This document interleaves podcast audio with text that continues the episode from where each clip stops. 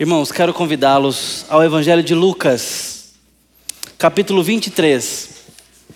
Nós vamos estudar a palavra do Senhor aqui.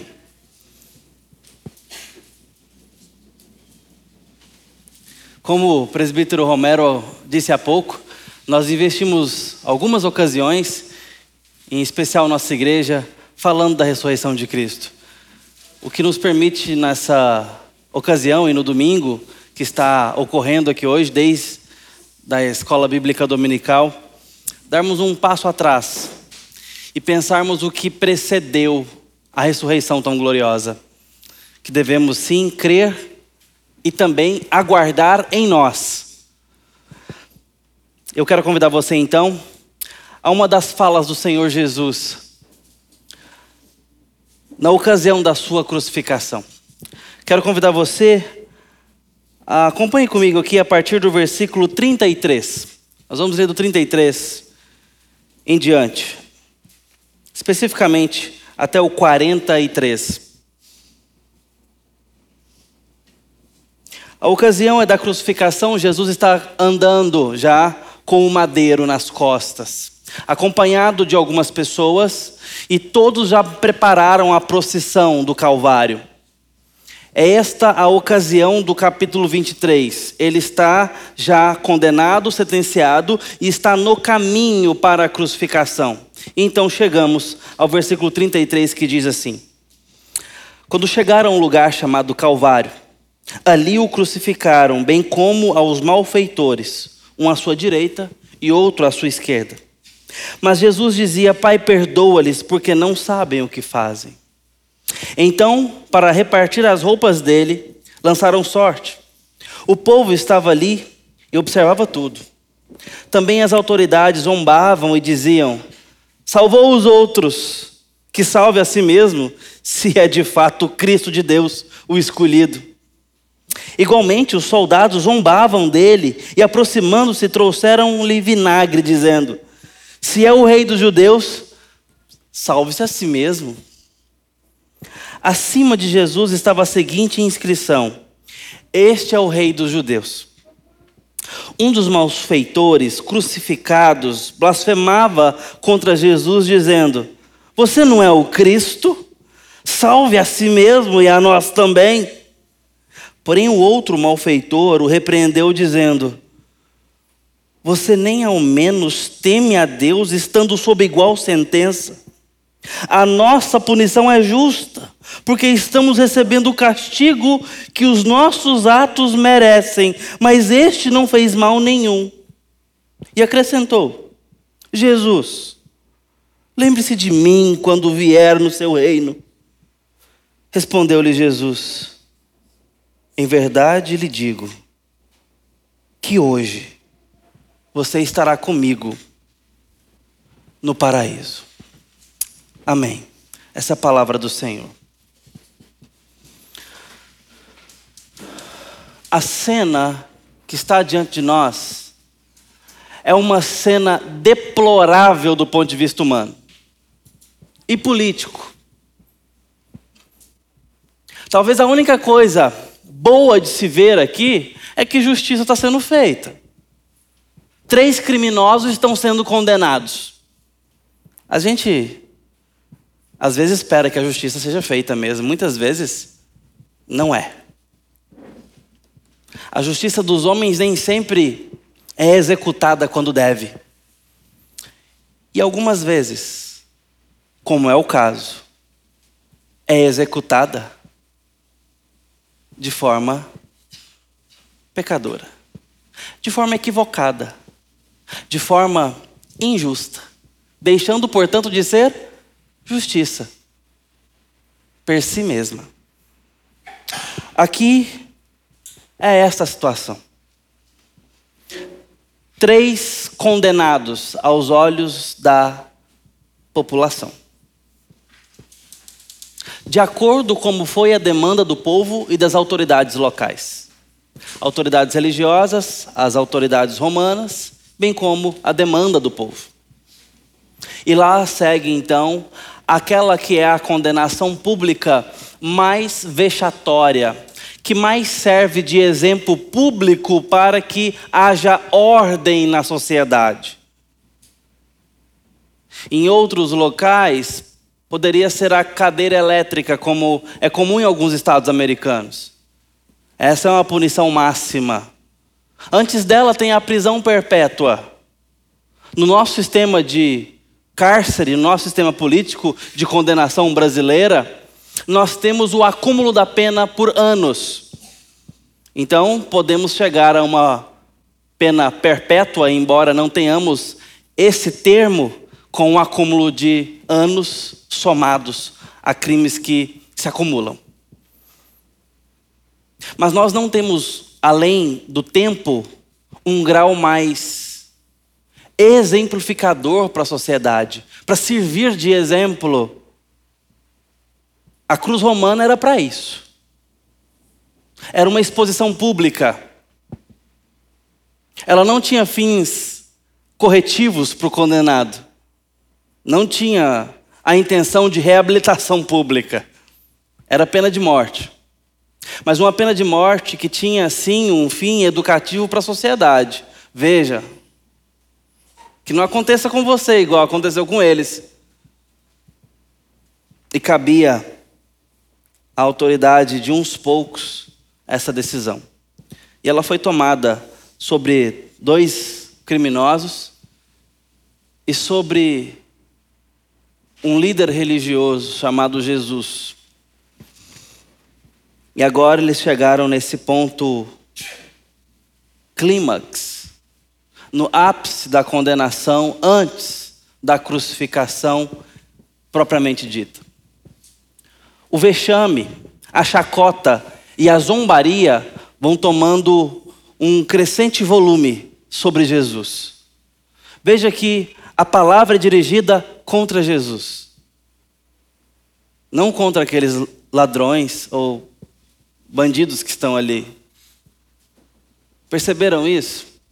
A gente até tem aqui relatos do que estava acontecendo ao redor, sobre os judeus que choravam, sobre o que os guardas estavam fazendo, o que os soldados estavam fazendo. Nós temos informações aqui de Lucas sobre o que está acontecendo minimamente ao redor da crucificação. O que foi dirigido de palavra foi registrado aqui. E as palavras foram dirigidas a Jesus. A zombaria era contra Jesus. Esse povo que está aqui acompanhando aquela multidão, ou fazendo parte daquela multidão, melhor dizendo, não é um povo santo. É um povo que está disposto ao escárnio, à zombaria, que quer ver a coisa ainda ficar pior, se possível. Então vamos zombar dele. Vamos falar aqui é, piadas de mau gosto desse condenado nas suas últimas horas de vida. Vamos. Ei, salva você mesmo. Você não salvou os outros? Por que, que não te salva agora? Vamos colocar uma coroa nele? Pega aí. Não, pega um ramo de espinho aí. Vamos pregar na cabeça dele essa coroa. Ele não é o rei. Escreveram lá, ó o rei dos judeus. E a zombaria foi crescendo. A chacota foi crescendo. A vergonha de Jesus foi se tornando cada vez mais clara e notória. Por que, que não fizeram piada dos malfeitores ditos aqui do texto? Já parou pensar nisso? Por que aqueles outros dois não foram alvos de piada? De zombaria? Não fizeram nenhum tipo de fantasia para eles. Porque esse Cristo crucificado com o manto vermelho, isso é uma fantasia vexatória. É uma piada com Jesus.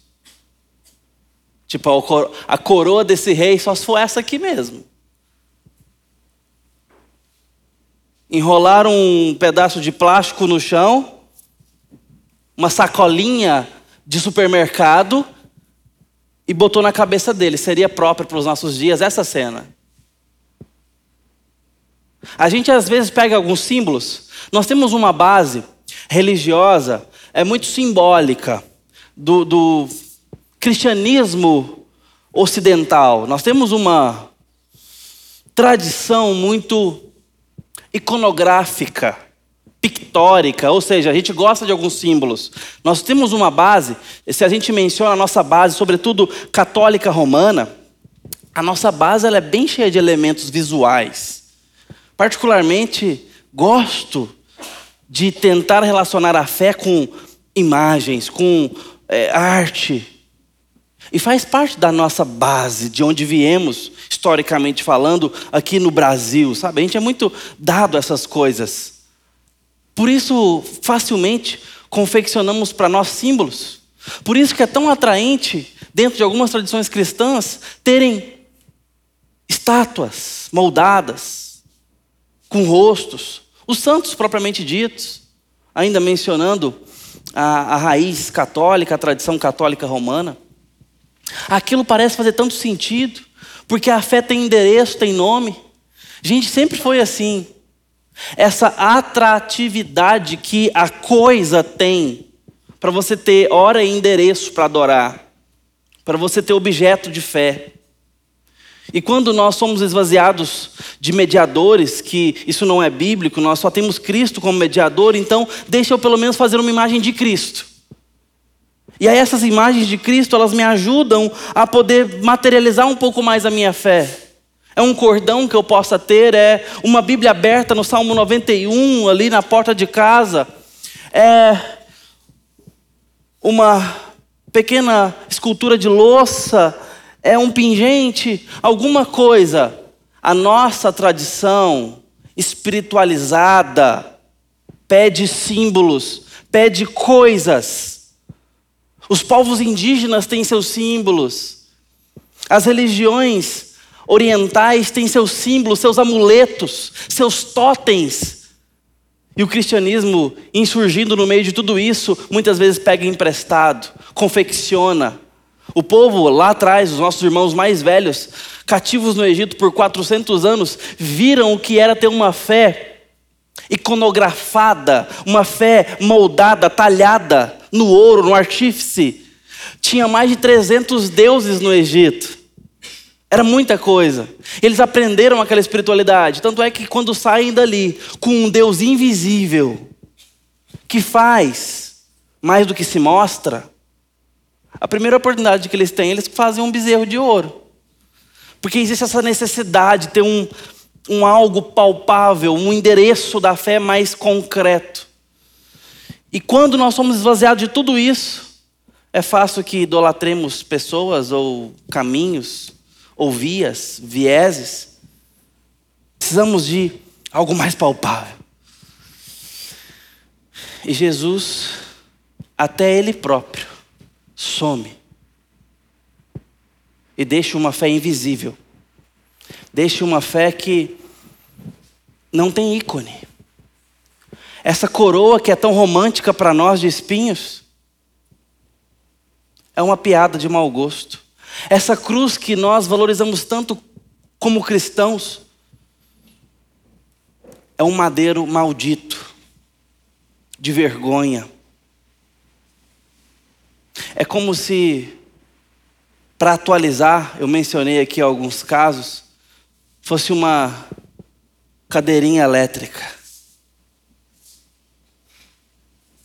Grades de uma prisão perpétua. Não tem glória na cruz. Não tem glória nessa coroa. Não tem glória nesses ícones, nesses símbolos. Por mais significativos que sejam para nós, e são mesmo. Mas o que conta é o Senhor Jesus e o que Ele está fazendo.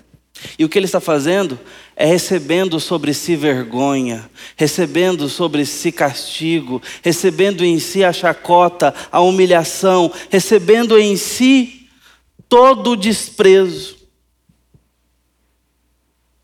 recebendo em si a maldição. Por que, que não se levantaram, repita a pergunta, contra aqueles dois?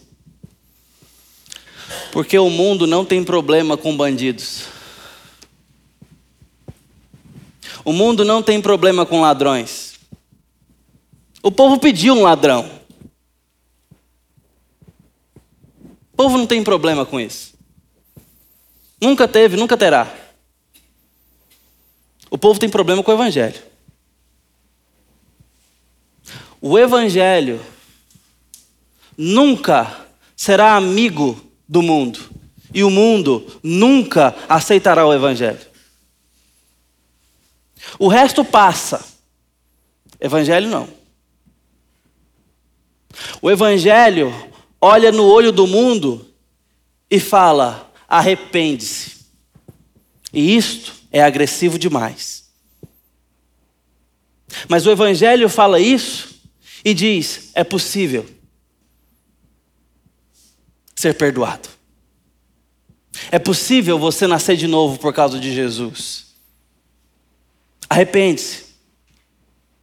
E Cristo estará disponível. Porque de maneira alguma lançará fora aquele que for a Ele.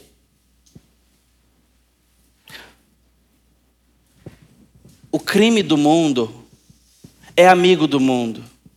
O mundo cada vez mais vai pegando as mazelas contra Deus e fazendo com que elas sejam sociais. Parte constituinte do que é normal, parte integrante do que é viver, parte integrante das políticas públicas. Não é assim que anda o mundo? Não é assim que anda o mundo, irmãos? Não estamos normalizando o pecado a cada dia que passa? Não estamos cada vez mais insensíveis com os crimes e pecados nas nossas políticas públicas? Nas nossas ideologias, cada vez mais acomodados com o mal? Cada vez mais explicando de um jeitinho ou de outro? Cada vez mais engolindo? Cada vez mais sorvendo? Aquilo que não dá as mãos para o Evangelho, cada vez mais querendo fazer de Cristo algo agressivo demais, ou um inútil, que não serve para nada. É isso que acontece quando o mundo quer fazer as pazes com o Evangelho. Tem que negar a Cristo primeiro. O que está acontecendo aqui é que Cristo está presente. Não tem como passar por cima dele. Então, se manifesta todo o ódio a Cristo. Se manifesta o veneno contra ele. Se manifesta a ira contra Jesus Cristo e seu Evangelho. Não contra os malfeitores. É isso que está acontecendo aqui. Verso 36. Igualmente os soldados zombavam dele. Trouxeram vinagre, dizendo: Se você é o rei dos judeus, se salve. Acabou. Chega dessa autoridade que você falou que tinha. Chega dessas peripécias. E aí, vai se salvar não? Certos de que dali não, nada podia mudar, certos de que Jesus não faria nada, sem nenhum medo. Até porque, como ovelha muda, ele foi levado ao matadouro e não abriu a boca, profetizada muito tempo atrás por Isaías. Mas agora, a partir desse momento, eu quero que você foque nesses dois criminosos que estão com Jesus. Tem uma lição muito preciosa para a gente aprender aqui. O que está acontecendo? É que depois de tanta zombaria, de tanta coisa acontecendo, um dos malfeitores achou que devia falar também. E disse: Você não é o Cristo? Então por que, que não se salva e nos salva também? Essa é uma aproximação de Jesus. Eu quero que você preste atenção primeiro nesse homem. É uma aproximação a Jesus ou não é? É. Que tipo de aproximação? Provocativa. Incrédula. Esse homem está esperando que Jesus se salve e salve ele? Não. Ele está zombando da fé. Está zombando da identidade de Jesus. Você já fez isso, não? Você nunca fez isso, não? É importante que a gente revise o coração.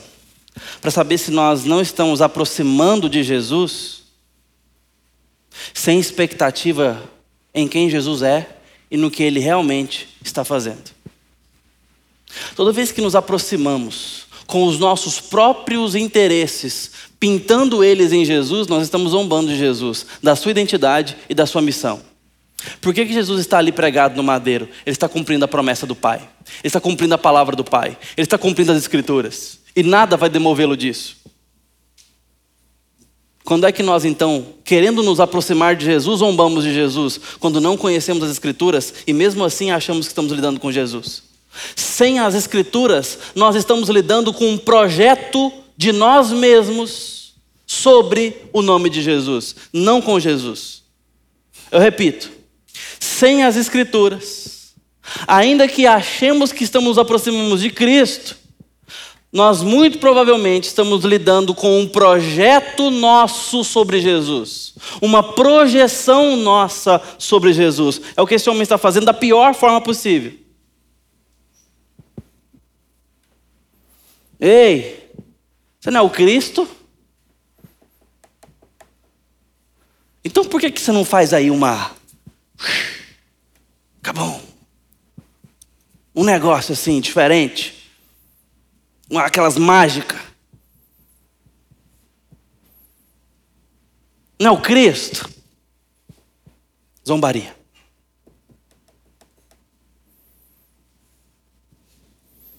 Talvez você que tem uma história com Jesus, que já está caminhando discipulado há muito tempo, já teve a oportunidade de escutar a seguinte frase: Você não é o crente? Hum? Já teve essa oportunidade de ser questionado? Você que, você que não diz que é crente, e agora? Como é que você faz com isso aí? Cadê Deus nessa história? Motivo para muita gente falar assim: Deus não existe, Deus está calado, essa fé aí não vale nada. Quando de repente, diante de uma desgraça, diante de um fatídico episódio, diante da morte, diante da dor, nós somos esmagados e pressionados. A seguinte pergunta: cadê o seu Deus?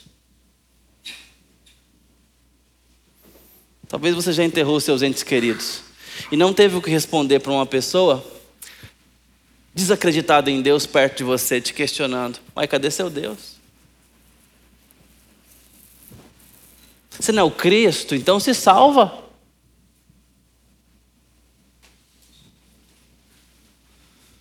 A palavra de Deus nos fala sobre a soberania de Deus que provê o governo da história.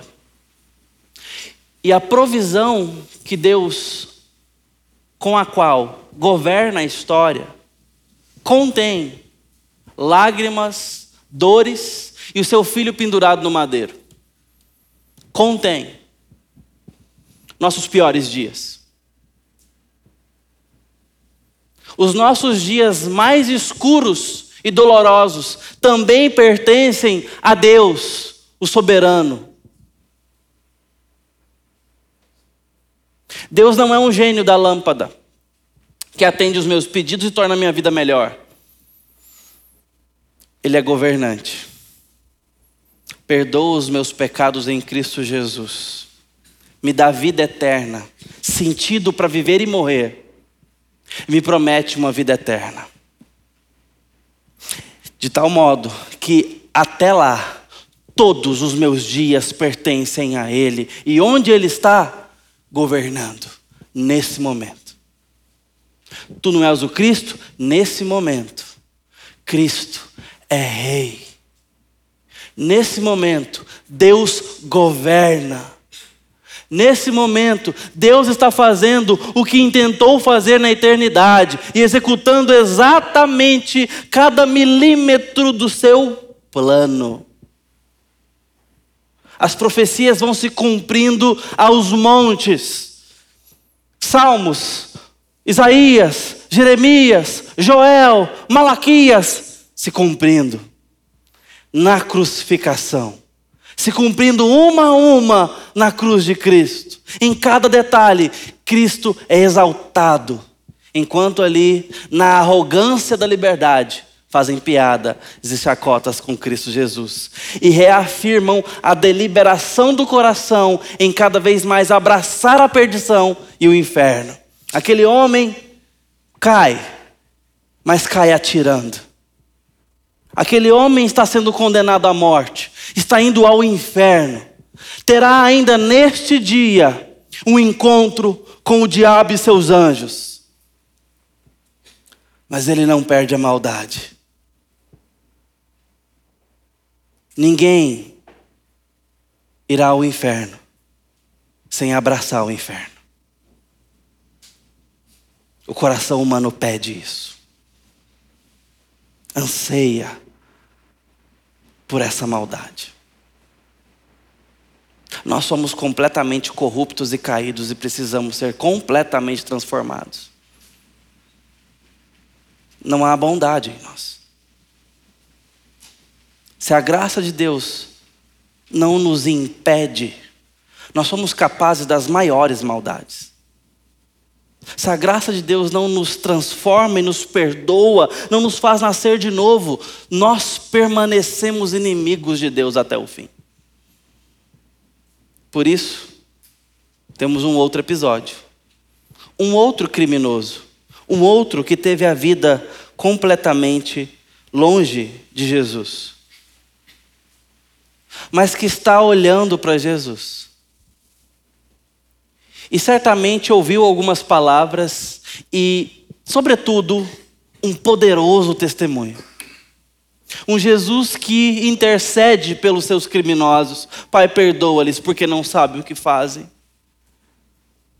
Em outras palavras, Pai, tem misericórdia dessa gente cega.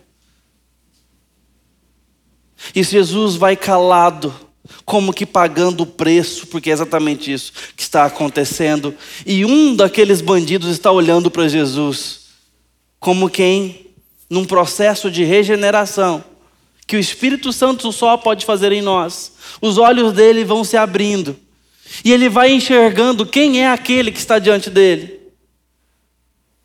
Ele entende que aquele homem não tem crime nenhum. Ele começa a perceber a santidade de Jesus. Ele começa a perceber que talvez aquele homem seja quem dizem que ele é. Não os zombeteiros, mas os seus discípulos, com os olhos marejados ali. E ele disse então para o seu companheiro de crime ali, pelo menos nesse momento: Você nem mesmo teme a Deus, estando sob igual sentença? Não era hora de você colocar a mão na consciência. Dizem que no avião caindo não tem ateu, mas não é tão simples assim. O avião está caindo aqui, meus irmãos. E tem gente que está abrindo a última garrafa de champanhe. Mas tem um que não está. Está dizendo: se existe uma esperança, está nesse homem. A nossa punição é justa. Porque a gente merece castigo. Esse homem não. Esse homem não tem pecado. Mas ele deixa aquele criminoso e agora olha para Jesus porque as suas horas estão acabando. A sua vida vai terminar nesse dia. E ele então diz para Jesus, verso 42. Jesus, lembre-se de mim quando vier no seu reino. Eu não mereço, ele está dizendo. Eu mereço essa condenação. Igual esse cara aqui. Mas se existe alguma chance, lembra-se de mim. Tem misericórdia de mim.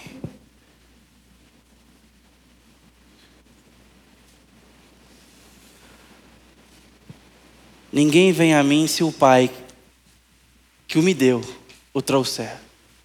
Mas aquele que vier a mim, de maneira alguma, o lançarei fora. Vinde a mim todos os que estáis cansados, sobrecarregados, e eu vos aliviarei. Tomai do meu jugo, pois sou manso e humilde de coração. Eu sou a videira, vós os ramos. Sem mim, nada podeis fazer. Mas aquele que está em mim, eu o limpo para que frutifique a dezenas, a centenas, a milhares de milhares. Eu sou o caminho, a verdade e a vida. Aquele que crê em mim, ainda que morra, viverá para sempre. Aquele que beber da água da vida que eu dou, nunca mais terá sede. Eu sou o bom pastor. O bom pastor dá a vida pelas suas ovelhas. Eu sou o Alfa e o Ômega, o princípio e o fim. Para quem iremos, irmãos? Para quem iremos? Aquele homem, nos últimos instantes da sua vida, entendeu. Se for para morrer, eu morro indo para Ele. E nos lembrando do pregador inglês Charles Spurgeon, diz isso. Se lance em Cristo. Se for para perecer, perece indo para Ele. Porque dele temos a única possibilidade de redenção e vida eterna. Vale o risco. A confissão daquele homem, o seu pedido, nos lembra que há vida após a morte. Nos lembra que Jesus é Rei. E nos lembra que Jesus pode salvar em qualquer momento. E você pode, nesse momento, fazer a seguinte aplicação: adolescentes mal convertidos, não existe mal convertido, tá? Mas é só a efeito de ilustração olham para uma situação dessa e pensam: esse é o plano perfeito. Eu vou viver a vida do jeito que eu quiser. Vou a pagandaia. Eu sei que não é essa expressão que eles usam, não sei o que está sendo usado na moda hoje. Mas, aí quando eu estiver morrendo, eu peço perdão pelos meus pecados. Deixa eu dizer uma coisa. Funciona, viu que funciona? É um bom plano, tá? É um bom plano. Só que tem que ser exatamente assim. Ok? Tem que ser exatamente assim. Primeiro, você tem que se abrir para uma vida de pecado. Ok? Deixa eu explicar o que é pecado. O pecado não é prazer. A proposta é essa. A verdade é morte. O salário do pecado é a morte. Se você não entendeu isso até agora, com seus 13, 14 anos, 12 anos, 11, é porque talvez você ainda não se converteu a Jesus Cristo e ainda não sabe o que pecado tem um gosto amargo no coração. Porque para aquele que não se arrependeu, aquele que não conhece a Jesus, aquele que não nasceu de novo, não foi convertido por Jesus, pecado é como respirar. Não dói. Ainda é mal, ainda é morte. Só que a gente não sabe. Sabe o peixe que não sabe que está molhado? É o pecador antes de Cristo, sem saber que está pecando. Está morto. Está morto. E aí é morte com morte. Não faz diferença.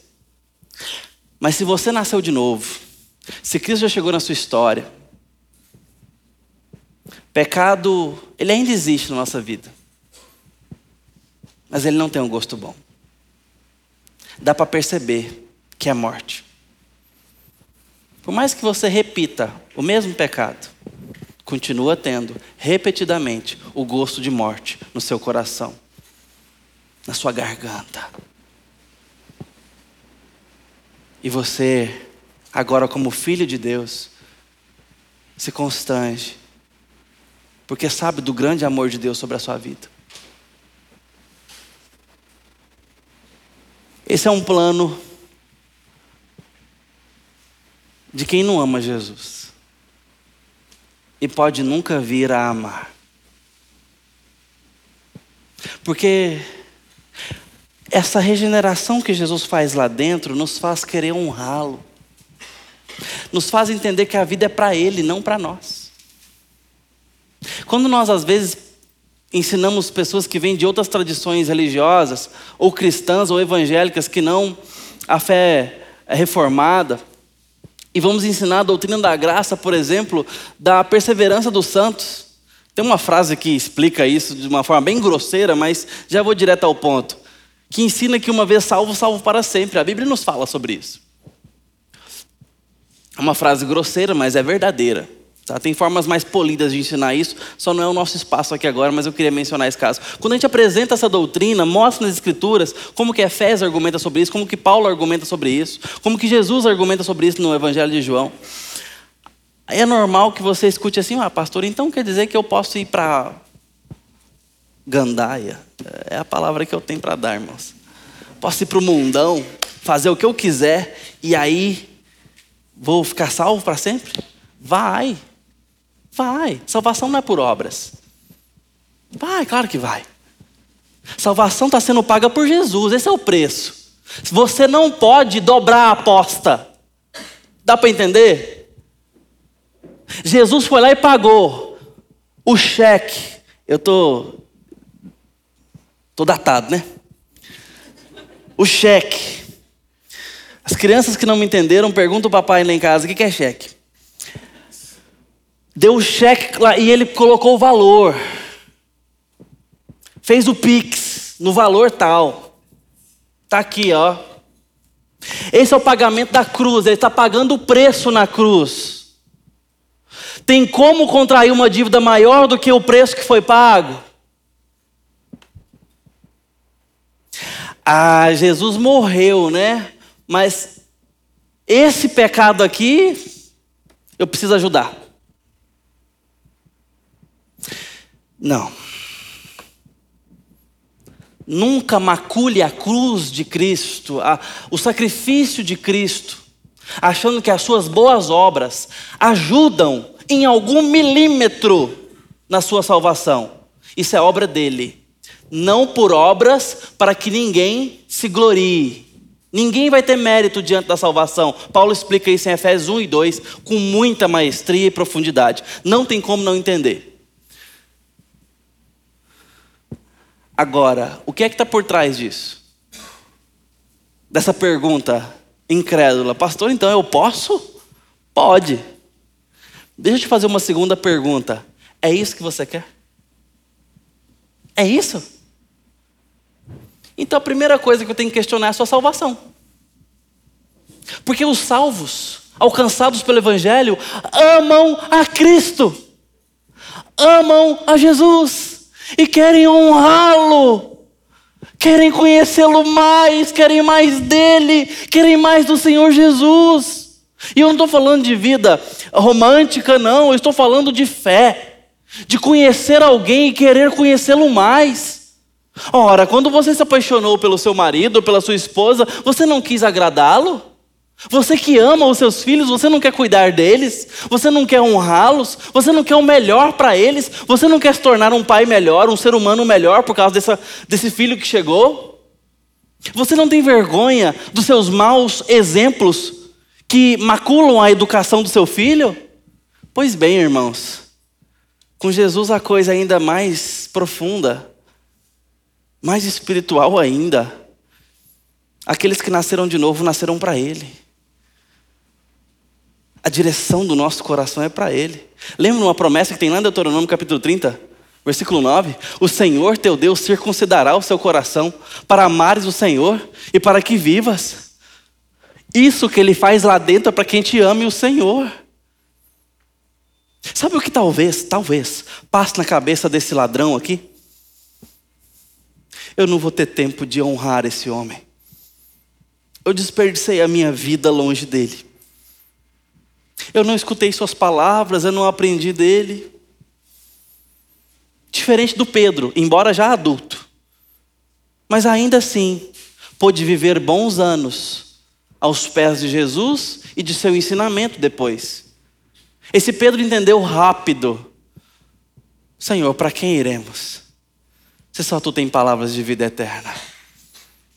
Aquele homem entendeu isso tarde demais. Certamente nesse momento ele percebeu: desperdicei minha vida, porque é tudo sobre Jesus. A vida em pecado é uma vida que não é sobre Jesus. E a vida que não é sobre Jesus é tão imprestável, estou falando do viver, que vai ser lançada no inferno.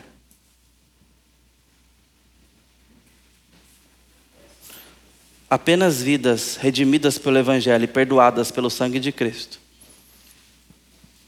herdarão a vida eterna, que está em Cristo Jesus.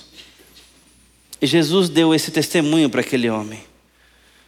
O que Jesus é falou tão alto que aquele homem viu Jesus.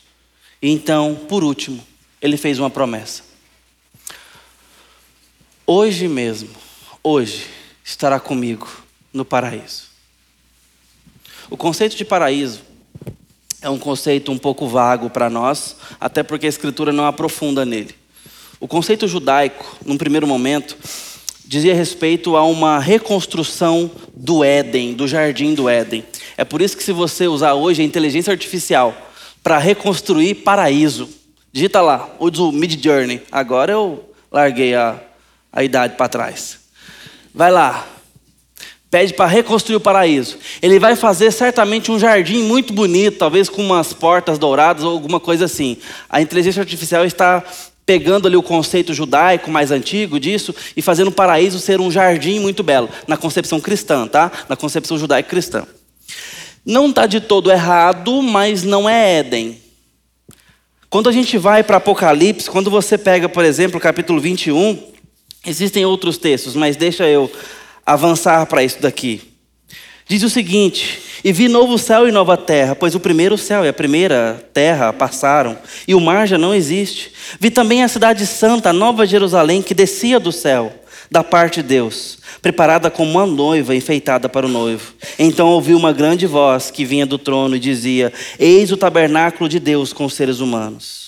E Deus habitará com eles. Eles serão povos de Deus, e Deus mesmo estará com eles, e será o Deus deles. Ele lhes enxugará dos olhos toda lágrima, e já não existirá mais morte, já não haverá luto, nem pranto, nem dor, porque as primeiras coisas já passaram.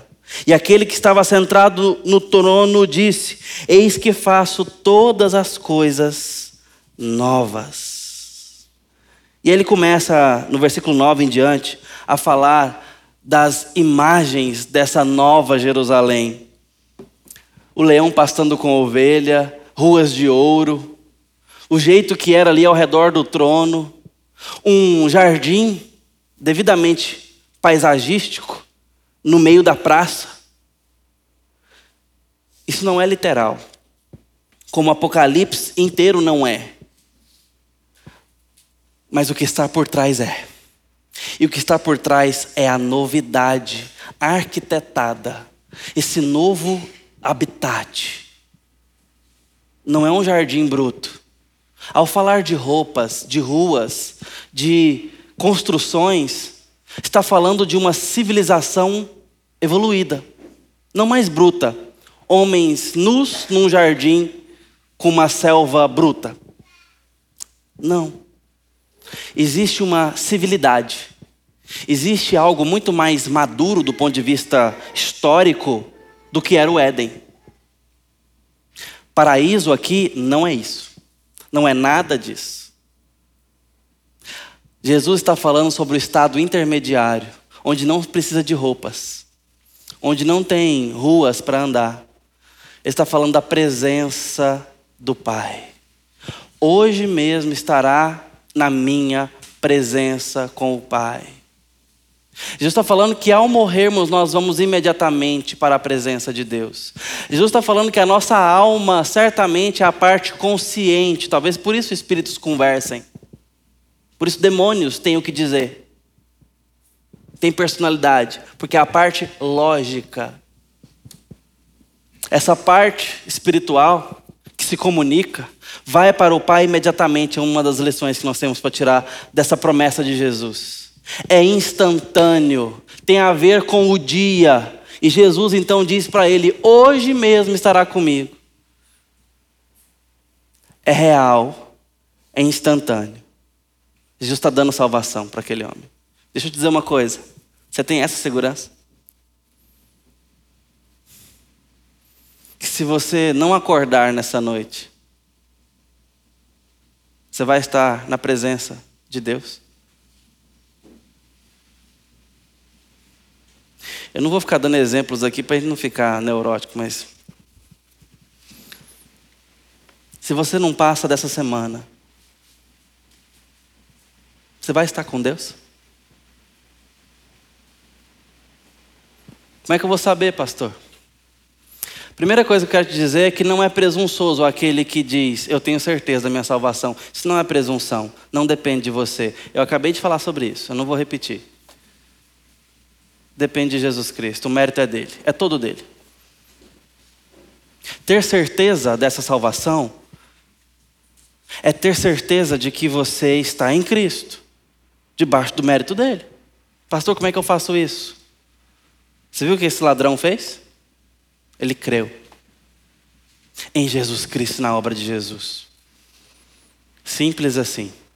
Mas isso não é nada raso. É simples. Não é complexo. Mas é profundo. Eu quero te dizer que hoje é dia de crer em Jesus Cristo. Hoje é tempo de crer em Jesus Cristo, de lançar sua alma em Jesus Cristo Hoje estará comigo no paraíso. Hoje estará comigo no paraíso. Filipenses, e na segunda carta aos Coríntios, Paulo diz, dois versos consecutivamente: Para mim, viver é Cristo e morrer é lucro. Em seguida, tendo o desejo de partir e estar com Cristo, que é incomparavelmente melhor. Certeza, certeza, consciência. Eu vivo para Cristo, mas através da morte eu tenho o lucro, o fim das dores. E um dia ainda virão novos céus e nova terra, onde a vida de fato começará. Como está o seu acúmulo de tesouros? Porque esse é o nosso destino. É para lá que estamos indo, para essa nova realidade, para essa casa, onde a nossa história verdadeiramente começará, da qual não temos tantas informações como gostaríamos, é a mais santa e excelente curiosidade. Mas o fato é que ela é verdadeira. E esse homem creu. Paulo ainda disse aos Tessalonicenses: estaremos um dia para sempre com o Senhor. Você crê nisso? Basta crer. Basta crer. Hoje, agora. Não deixe para amanhã. Não deixe para amanhã. Não passe mais um dia sem viver inteiramente para Cristo. Não vale a pena. Não vale sua respiração. Nós devemos viver para Cristo e o tempo está passando. Devemos trazer o nosso casamento para o Senhor Jesus e fazer dele palco para Cristo. Quantos divórcios não podem ser evitados se decidirmos honrar a Cristo nos nossos relacionamentos? Deixa eu falar para você que está com casamento por um fio. Decida honrar a Cristo com seus votos. Os que você já fez, não precisa de novos, não. Honre a Cristo no seu casamento. E me fale se o divórcio não pode ser evitado. Veja se os motivos pelo qual a dissolução está acontecendo não é desonra ao Evangelho. Eu duvido que é esforço demais pelo Evangelho que está fazendo você se divorciar. Deixa eu falar dos seus filhos. Honre a Cristo na educação dos seus filhos. Glorifique ao Senhor nas opiniões que você tem para dar. Não tenha medo de perdê-los. Não tenha medo deles gostarem de você. Você está perdendo eles para o mundo justamente não é por excesso de evangelho, é por falta.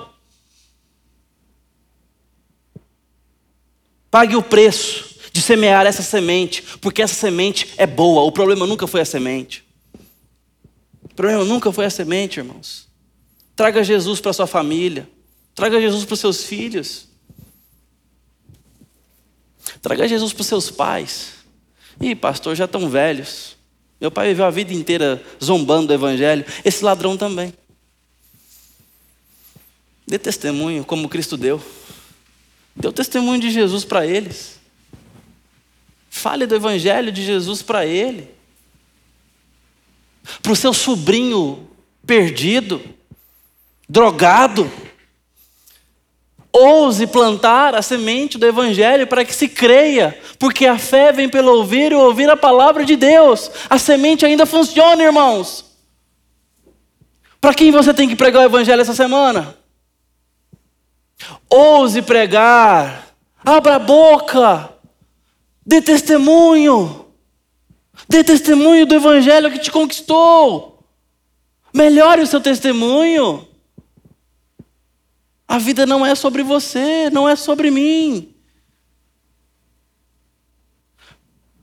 Fale de Jesus, o tanto que você ousou falar do seu político favorito aí nos últimos, nos último, no último ano, nos últimos dois anos. Fale de Jesus tanto quanto ou mais. Fale. Essa semente pode mudar o mundo, pode transformar corações. E isso serve para você, que ainda não se lançou em Jesus Cristo como deveria. Quero te dizer que Ele está disponível hoje. Um dia deixará de estar, mas eu sei que ainda está. É tempo de crer no Evangelho de Jesus Cristo, que Ele tem misericórdia de nós. Vamos buscá-lo em oração?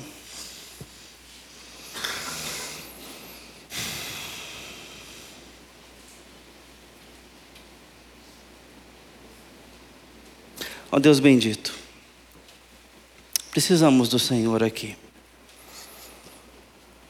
Precisamos crer em Jesus Cristo.